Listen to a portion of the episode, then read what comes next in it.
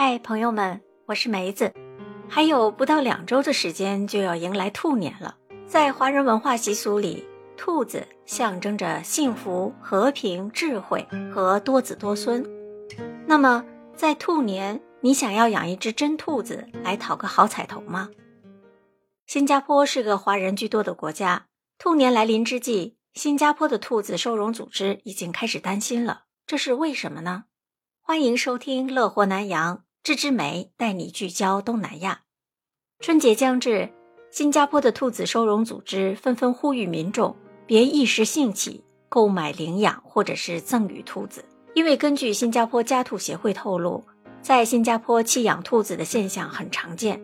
协会平均一年收养将近九十只被弃养的兔子，每逢兔年，问题尤其严重，弃养的兔子比平均数量。多出了约三成，也就是每逢兔年就会有大约一百一十七只的兔子被弃养。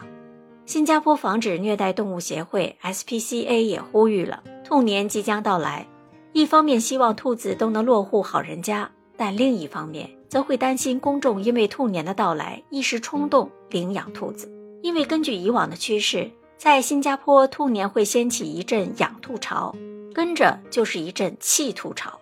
送往动物福利组织的兔子数量也可能会上升。此外，新加坡当地也有读者特地致函给《海峡时报》来提醒公众，别为了庆祝兔年而买兔子。根据这位读者的观察，他近日路过一家宠物店，看到店里摆售的兔子数量比平时多了很多，还引起了很多孩子们和他们父母的兴趣。距离上一个兔年已经过了十二年了，照理来说。现在新加坡人对饲养宠物的了解更多了，也更应该有责任感。虽然新加坡本地有很多华人讲究习俗，但应该不至于非得养只真兔子才会给新年带来好运吧？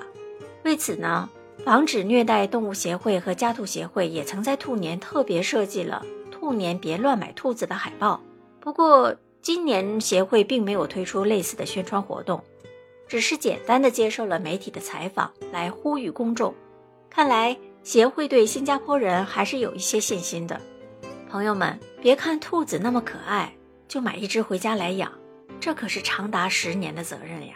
很多人都对兔子有误解，认为兔子可爱又好养，但其实不是这样。兔子能活十年以上，需要长时间的细心照顾，要有一定的经济能力才能维持。买一只兔子可能并不贵，但是抱回家之后需要看兽医、打疫苗、接扎。要好几百元新币呢，再加上兔子容易生病，照 X 光、验血的费用都很高。每次生病之后也需要吃药，至少两个月，甚至一年才康复，耗费了很多金钱和耐心。也有兔主在网上分析说，很多人以为养兔子的费用会比养狗、养猫更便宜，但是这位兔主同时也养了一只狗，他发现其实两种宠物的生活费用是相当的。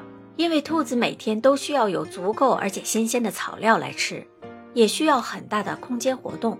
兔子是相当烧钱的宠物，如果没生病，每个月大概需要新币一百元的饲养费。但是，一旦生病了，看一次兽医就得新币三百到四百元，相当于人民币两千块钱呢。整个疗程到痊愈，动辄上千元新币。而且，兔子越老越容易生病，兔子是非常脆弱的宠物。不适合小孩子来饲养，比如兔子很容易紧张，小孩子的尖叫声都能吓坏兔子，严重的时候还会导致它们泻肚子，得看医生才能康复。新加坡的家兔协会在十年前成立，有六十多名义工，至今啊没有专门的收容所。如果协会开设了收容所，只会助长人们弃养动物的歪风。现在有很多新加坡人把兔子直接丢弃在。兽医的诊所和宠物店外，甚至直接丢到祖屋楼下，或者是放到公园去，非常不负责任。而且弃养兔子的原因五花八门，有人没有给兔子绝育，导致了其繁殖过剩；也有人在有了孩子之后担心婴儿对兔毛过敏；有的不想负担兔子生病或者是老去之后的大笔医药费；还有繁殖场大量繁殖兔子之后，将一些状况不好的兔子丢弃。实际上。这种弃养行为在新加坡是违法的。新加坡的动物和飞禽法令规定，没有妥善照顾宠物，包括遗弃宠物，一旦罪名成立，初犯者可以被判罚款最高新币一万元，监禁最长十二个月，或者是两者兼施。如果虐待宠物或动物罪名成立，初犯者可被判罚款最高新币一万五千元，监禁最长十八个月，或者两者兼施。朋友们，你对这些人的弃养兔子行为有什么看法呢？欢迎留言讨论。如果朋友们也打算在兔年真的要买一只能提升好运的兔兔吉祥物，不如就买只兔子毛绒玩具吧。感谢你的聆听，欢迎关注订阅“乐活南洋”，更多精彩话题等你来听哦。你的支持是梅子坚持下去的动力。本期话题就分享到这里，咱们下期节目再见，拜拜。